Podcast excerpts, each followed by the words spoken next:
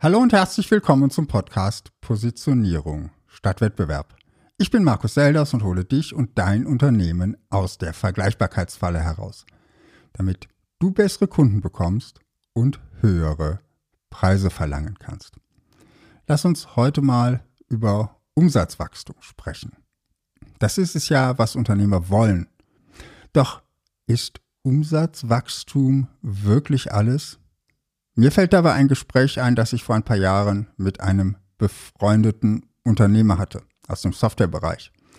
Ich glaube, er hatte damals so etwa zehn Mitarbeiter, als er mir erzählt hat, als ich noch allein als freiberuflicher Softwareentwickler unterwegs war, habe ich fast mehr verdient als heute. Autsch. Dabei war doch sein Umsatz nun um ein Vielfaches höher. Was war also passiert? Er hatte das Geschäftsmodell für andere als Dienstleister zu programmieren und Software zu entwickeln skaliert. An jeder Stunde, die ein Mitarbeiter arbeitete, verdiente er als Unternehmer mit. Um diese Mitarbeiter musste er sich aber nun auch kümmern. Und er musste Aufträge für sie an Land ziehen. Also konnte er nicht mehr selbst als Entwickler arbeiten. Soweit so gut. Die Aufgaben als Unternehmer verändern sich und als Unternehmer entwickelt man sich ja auch weiter. Und auf den ersten Blick wird auch gar nicht klar, warum das so böse ist. Wie ich mein Geld als Unternehmer verdiene, ist doch egal, oder?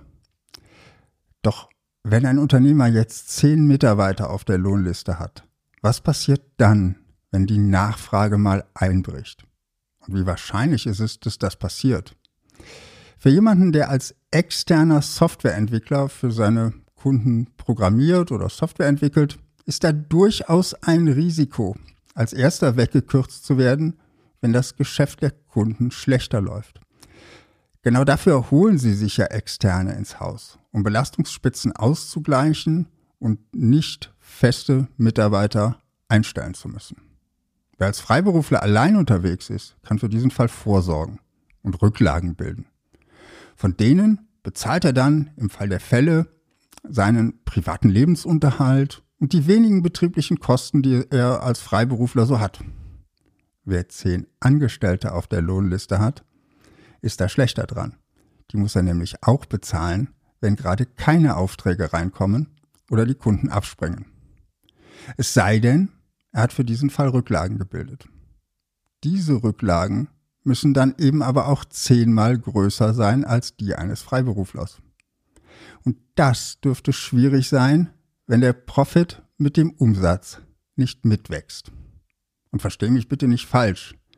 In jedem Unternehmen gibt es mal Phasen, in denen man ein Risiko eingehen muss, wenn man weiter wachsen will, in denen Schwellen überschritten werden müssen, bis man wieder wirklich profitabel ist, in denen man in die Zukunft des Unternehmens investiert.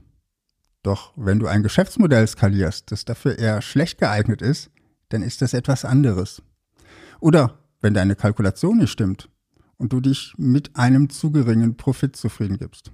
Vielleicht sogar, weil du einfach ein bescheidener Typ bist.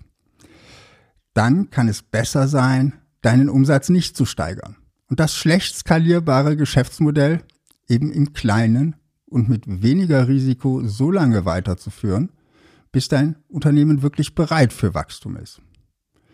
Grundsätzlich gilt, wenn dein Profit nicht dauerhaft mit dem Umsatz wächst, läuft etwas gewaltig schief im Unternehmen.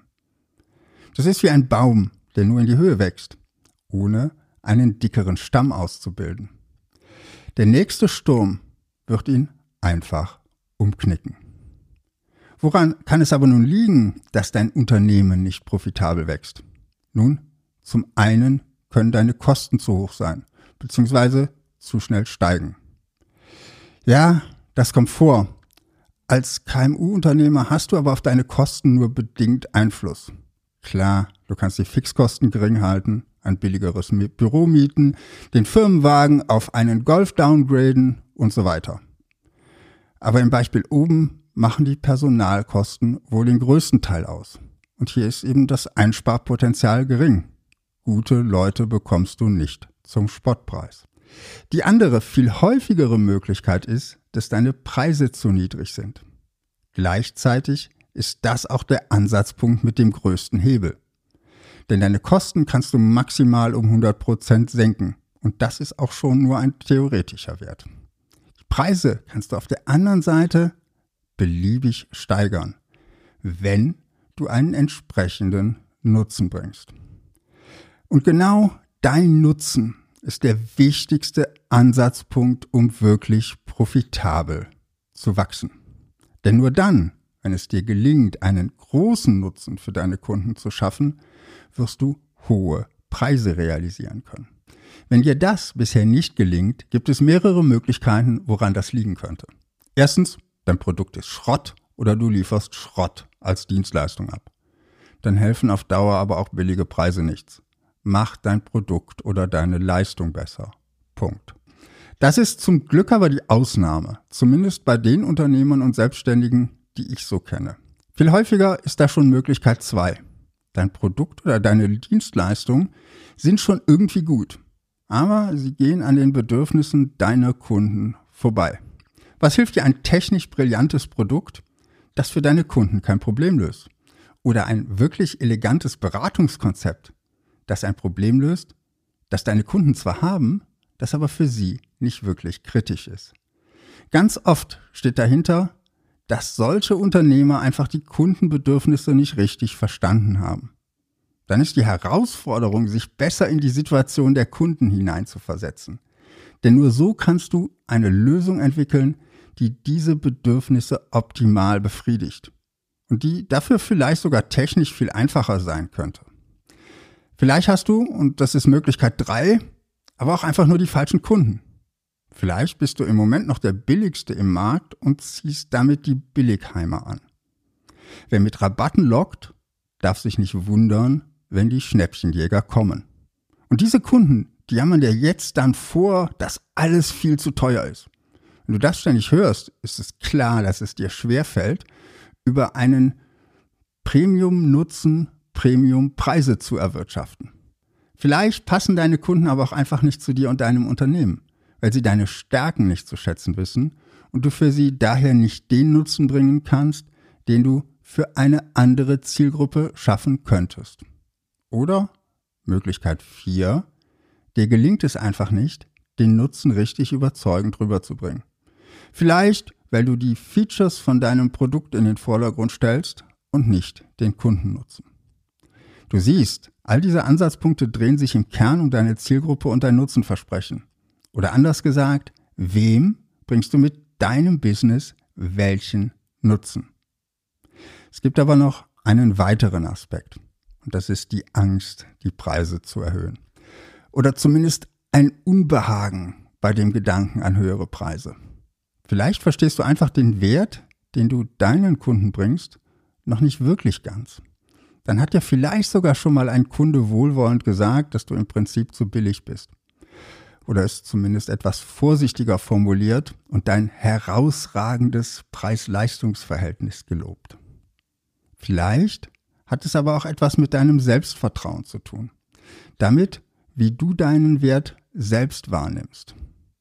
Darf ich denn wirklich so viel für meine Produkte oder Leistungen verlangen? Ist es okay, wenn die Marge so hoch ist? Ist das dann noch fair gegenüber meinen Kunden? Das sind typische Fragen, die sich Selbstständige und Unternehmer durchaus stellen. Davon kann sich wahrscheinlich niemand freisprechen. Wenn ich selbst mal Zweifel habe, sage ich mir, fair ist das, was ein Kunde gerne bezahlt. Und ich bin in den Köpfen meiner Kunden lieber der Premium-Anbieter als die Billigmarke. Wenn du dein Business profitabel wachsen lassen willst, und bei deiner Positionierung Unterstützung suchst, habe ich zwei Optionen für dich. Erstens ein Positionierungscoaching mit mir.